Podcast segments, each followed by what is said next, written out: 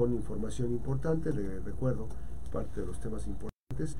La doctora Sarita Delgado Torres se encuentra en su consultorio en eh, Médica Norte, consultorio 20 eh, en Avenida Constitución 2141. Eh, ella es profesora investigadora de la Facultad, profesora e investigadora de la Facultad de Psicología de la máxima casa de estudios, la Universidad de Colima. 312 32 368 98. Muchas veces nos hemos preguntado, nos preguntamos, ¿qué hacemos? ¿Qué hacemos? Eh, ¿Cuáles serían las estrategias, doctora, ante la desobediencia de los hijos? En, sí, la, desobediencia forma parte de algo aún indicativo. ¿Cómo estás? Muy buenos días. Muy buenos días, muy bien, muchas gracias. Gracias por la invitación, Max, Francis, por, por estar aquí el día de hoy. Pues bueno, yo creo que primero hay que abordar el paradigma básico de la educación, que es obedecer versus cuestionarnos. Sobre todo por el hecho de que nuestra educación está enmarcada bajo un término de que las reglas están para obedecerse, ¿no? Y muchas veces no nos damos cuenta de cómo estamos poniendo esas reglas. Algo importantísimo aquí es que cuando los niños obedecen, el resultado práctico es el elogio y empieza a crearse un estilo de valor personal que muchas veces puede llegar a ser falso. En ese sentido, los niños aprenden precisamente a que los otros esperan ese seguimiento de indicación. ¿Y qué es lo que encontramos? Pues personas que en la edad adulta pueden llegar a traicionarse a sí mismos. ¿De qué forma? Pues que muchas veces aceptan cosas con tal de que no pierdan el amor. Entonces, ¿qué es lo complejo ante todo esto? Que precisamente el alto índice de abuso sexual infantil está dado precisamente por ese, esa situación de obediencia. Los niños obedecen a los adultos sin cuestionarse y muchas veces mienten o incluso les piden que mientan para no delatar ese tipo de situaciones de maltrato. Entonces, lo complejo del asunto es que les pedimos que obedezcan y que obedezcan y que obedezcan y en la en la edad adulta o en, incluso en la adolescencia obedecen a sus amigos a muchas veces hacer cosas que no son lo ideal. Entonces el cuestionamiento básico aquí, Max, eh, sería precisamente eso, Francis, cuestionarnos qué tanto obedecer es lo ideal. Y, y, en ese sentido, lo que nosotros proponemos bajo un estilo parental, digamos, asertivo, es promover esa, esa sabiduría que cada niño puede llegar a tener. ¿Y cómo? Ante la desobediencia vamos a generar esa oportunidad. Cuando el niño o la niña desobedece, acercarnos y cuestionar qué es lo que está pasando por su mente, porque desobedecen por injusticia. Ahora vamos a ver los panoramas en cuáles ellos pueden desobedecer. Generalmente desobedecen ante padres desbordados. ¿Cómo es esto? Un padre desbordado llega cansado, saturado. Hagan de cuenta que si ustedes tienen un plato lleno de comida, quieren repartir porque ya es mucha comida y no pueden. Entonces les repartimos responsabilidades a nuestros hijos que muchas veces no les corresponde y entonces damos indicaciones como vete a bañar, lávate los dientes, no, primero cena, bañate, lávate los dientes y acuéstate. Entonces son cuatro indicaciones y el niño se desorienta. Muchas veces las indicaciones son como lluvia, o sea, son muchas. Y lo único que escucha el niño es como precisamente ese ruido externo. O sea, ni siquiera se cuestiona para qué me baño, para qué ceno, para qué me duermo ya. Ajá. Entonces, la, lo ideal sería acercarnos y revisar qué escuchó de todas esas indicaciones. Hagan de cuenta que ustedes están en una fiesta muy divertidos y de repente llega su pareja y le dice, vámonos.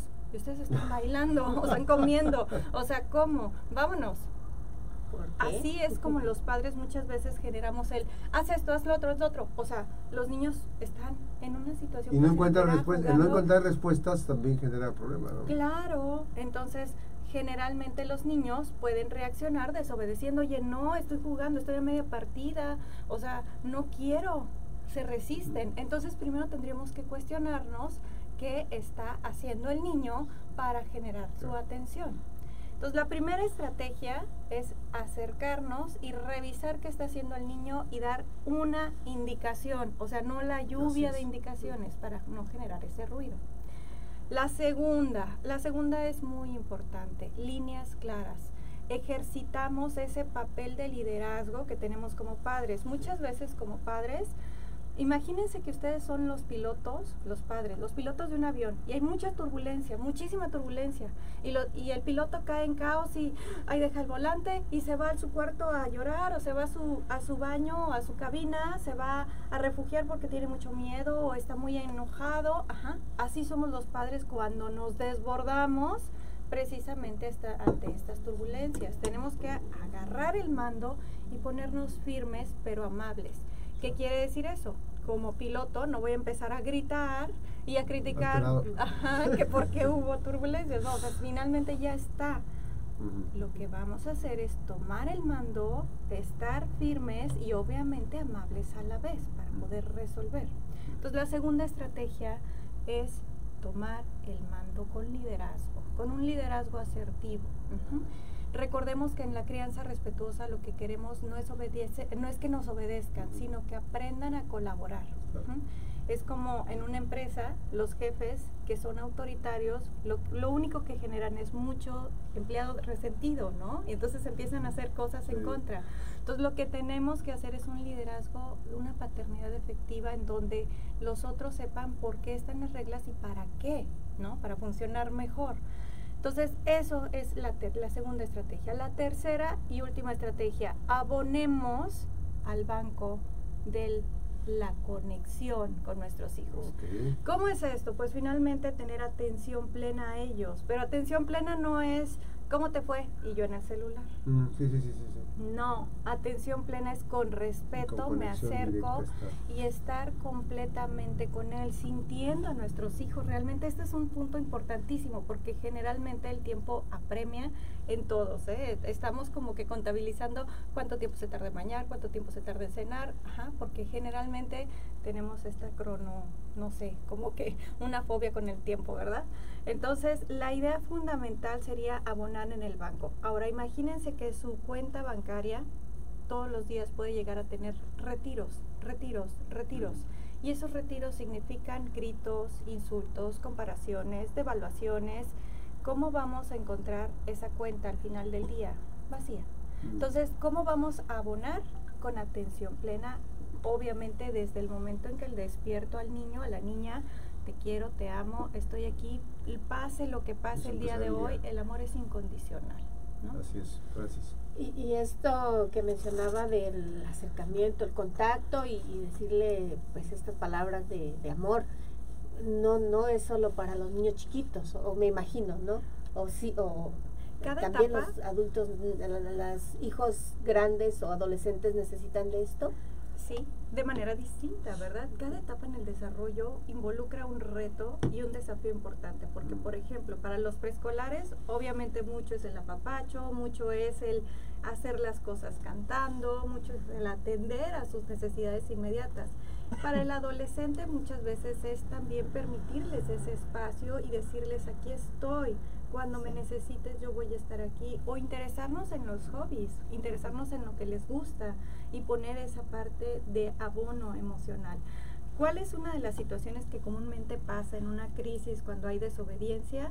Desconectamos, nos desconectamos como padres. Entonces, una de las recomendaciones es conectar y regresar a ese equilibrio en donde yo estoy aquí, te acepto tal y como eres.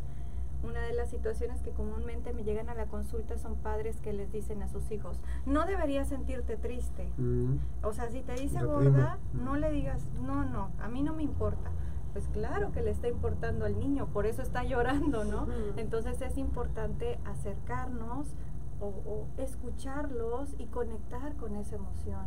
Hija, estás llorando, me imagino que estás muy triste por la situación, ¿no? Entonces, igual con los adolescentes, acercarnos y observarlos y empezar a reflejar sus emociones. Y, como decía usted, es, respetar su espacio también, porque ya con los adolescentes ya no es lo mismo que con los eh, niños chiquitos, ¿verdad? Este, o niñas chiquitas. Ya también ellos como que demandan su, su espacio, ¿no? Que no quieren que se sientan o no se quieren sentir invadidos por los papás, me imagino, Y muchas veces pasa que, por ejemplo, en la adolescencia, como está habiendo un crecimiento de, o sea, increíble del cerebro, precisamente por esta poda neuronal que sucede en la adolescencia, los niños, los adolescentes explotan y es común. Entonces, ante las explosiones, pues los padres comúnmente se alejan o incluso se suben al ring con ellos a pelear. Entonces, lo ideal es evitar esa situación y más bien permitirles precisamente como en la etapa preescolar los berriches son, normales, en la adolescencia también las explosiones emocionales, los desbordes son completamente normales. Así es. Platicamos con la doctora Sarita Salgado Torres, ir en bienestar emocional con esta mañana viernes y, obviamente vamos a ir a una pausa, regresamos, nos quedamos en línea precisamente en las plataformas digitales para comentar algunos temas importantes y después de esta breve pausa regresamos. Doctora, esta, a mí me llama mucho el tema eh, la atención de la conexión este, digamos, si no estamos haciendo esa conexión en la comunicación asertiva, que ya hemos platicado de la comunicación asertiva, que es parte fundamental y medular, es, es, es recurrente el, el, citar esa parte de la comunicación asertiva porque evidentemente eso nos hace estar más integrados con la educación de nuestras hijas y nuestros hijos, lo que decía ahorita en las diferentes etapas, ¿no? De un modo hacerlo con los niños, ¿no? Este, va a haber días en que los niños se van a levantar este, de malas, porque a lo mejor no, no, descansaron. Pero es importante no perder de vista la, la, conexión, porque finalmente la, la comunicación asertiva, la comunicación positiva de, con nuestras hijas y con nuestros hijos va a ayudar precisamente a que ese momento, que a lo mejor fue un mal momento, lo haga entrar en conciencia de que, pues sí, este, a lo mejor la responsable de las cosas no, es papá, no es mamá, que, que, vayan las cosas de esa manera o que esté molesto, porque finalmente tampoco hay que esconder ese tipo de, de emociones, ¿no? Sí, y se vale, se vale, porque somos seres humanos, o sea, seríamos como insensibles en el hecho de que alguien nos insulte y estar como inmunes, ¿no? O sea, eso es algo completamente normal, pero imagínense que llegan a un cuarto que está oscuro y que tienen que conectar precisamente un aparato y andan buscando, andan buscando dónde está el enchufe. Imagínense exactamente así, la luz o cómo prenderíamos la luz para precisamente encontrar el enchufe es escuchar activamente. ¿Qué es esto de la escucha activa? Que es una parte de la comunicación asertiva. La escucha activa es te escucho con todo, hijo, con mi vista, con mis oídos, pero también con mi tacto, estoy sintiéndote. Y eso es bien complejo, súper complejo, porque también nosotros como adultos, los padres, tenemos miles de situaciones que nos impiden a veces tener esa conexión. Y, es, y esto que les voy a enseñar aquí en Facebook es el celular muchas de las veces, este, bueno, a nuestras hijas, a nuestros hijos, hay que preguntarnos cuántas veces al día nos preguntan y le estamos este, atendiendo, viéndolo a los ojos. Pero finalmente a veces escuchamos, hacemos como que escuchamos, pero no estamos procesando la información que nos están dando. Evidentemente, si no nos desconectamos del celular, de la pantalla del dispositivo, de estar scrolleando, eh, eso nos va a llevar a una incomunicación y paulatinamente eh, el niño o la niña va a decir, ah, pues mi papá no me pone atención entonces eh, vamos complicando y vamos desconectando esas partes. Así es que bueno, a partir de hoy la tarea va a ser muy importante empezar a conectar más con nuestras hijas, con nuestros hijos, atender a la escucha de lo que nos dicen, poner atención, porque finalmente hay quienes, no sé cómo se ve esa parte, que hay unos que son más visuales, ¿no? que, este, más auditivos, pero evidentemente eh, los que son más visuales, evidentemente que se dicen, a ver, este, a ver, escúchame, a ver, pero, pero, pero ven, o sea, si no me ves, es como que es que no me estás escuchando. Exacto, los canales de comunicación, ¿no? Sí, eso es común. Y bueno, también saber que la desobediencia a veces corresponde a esta necesidad de atención, ¿verdad? O sea, mamá, papá, yo quiero que me veas y si me ves haciendo berrinche, pues yo voy a hacerlo. Y si me ves cuando te reto, cuando no hago lo que me dices, voy hacerlo, ¿no? Entonces, revisar qué ganancias secundarias se pueden tener detrás de esa desobediencia y muchas veces simplemente con dedicar más tiempo al niño mejora la situación. Las, las 8 de la mañana, 8 de la mañana con 55 minutos, estamos prácticamente en el recto final de bienestar emocional. Hay un dato también que decía la, la propia doctora Sarita Salgado, en este proceso de atención para las niñas y para los niños, en este tema de la desobediencia, hay que eh, saber el origen del término obedecer, pero también el tema del cuestionamiento. No es malo que nos cuestionen, evidentemente no es un desafío son preguntas normales y cotidianas que pasan por el proceso mental del niño y de la niña, de nuestras hijas, de nuestros hijos, ¿no? Al contrario, sería lo que esperamos, que en lugar de este, que obedezca todo completamente como se le dice, la regla tal, la cuestione, la pregunta, ¿y para qué tengo que bañarme, mamá? ¿Para qué tengo que lavarme los dientes? O sea, no tengo ningún beneficio a corto plazo, ¿no? Entonces, revisar y cuestionarnos lo que hacemos hace que nos comprometamos como familias a lo que estamos, este, digamos, siguiendo como indicación. Y, hay que dejar fluir la comunicación, evidentemente, no, no, no, cortarla, o sea, e, este, no demos por hecho, porque al dar por hecho estamos mandando un mensaje negativo, porque en etapas adultas esa información, digamos, este, lo que decías, ¿no? este, al rato le van a hacer más caso al, al, que los escucha, a, su, a su compañero, ¿no? Y no necesariamente lo que le diga su, su amiguito su amiguita este, va a ser algo que sea positivo, ¿no? Exactamente, precisamente la desobediencia es una oportunidad para generar esa brújula interior, esa brújula por dónde voy a caminar. Es decir, es una, es una oportunidad, ¿por qué? Porque nos da un aprendizaje acerca de qué está pasando en mi interior que no me está dando el seguimiento de la indicación. Y ante la estrategia concreta es tres puntos importantes. Una indicación a la vez, dos, ser líderes como padres y tres, conectar. Sí, y bueno, este, hay un dato, es, es esa parte fundamental, el cuestionamiento, porque es un proceso eh, normal de buscar respuestas a un asunto que no tengo definido. Y si nosotros cortamos de tajo, incomunicamos, evidentemente eso ya no va a ayudar. Lo que ayuda es la reflexión porque finalmente eh, va a despejar las dudas y va a sacar su propio criterio en función de lo que conversó con mamá, conversó con papá, ¿no? Exacto, el debate es algo muy importante que queremos, queremos generar en niños, niños pensantes, niños críticos, niños con un pensamiento reflexivo que los lleve a tomar decisiones lo más sanas posibles. Eh, doctora, hemos seguramente escuchado mm, todos la frase que dicen, no nacimos sabiendo ser padres. Es importante que nos preparemos para... Claro que sí, creo que eso es algo radical, Francis. Realmente, o sea, ni yo como psicóloga creo que sabía ser mamá, ¿verdad?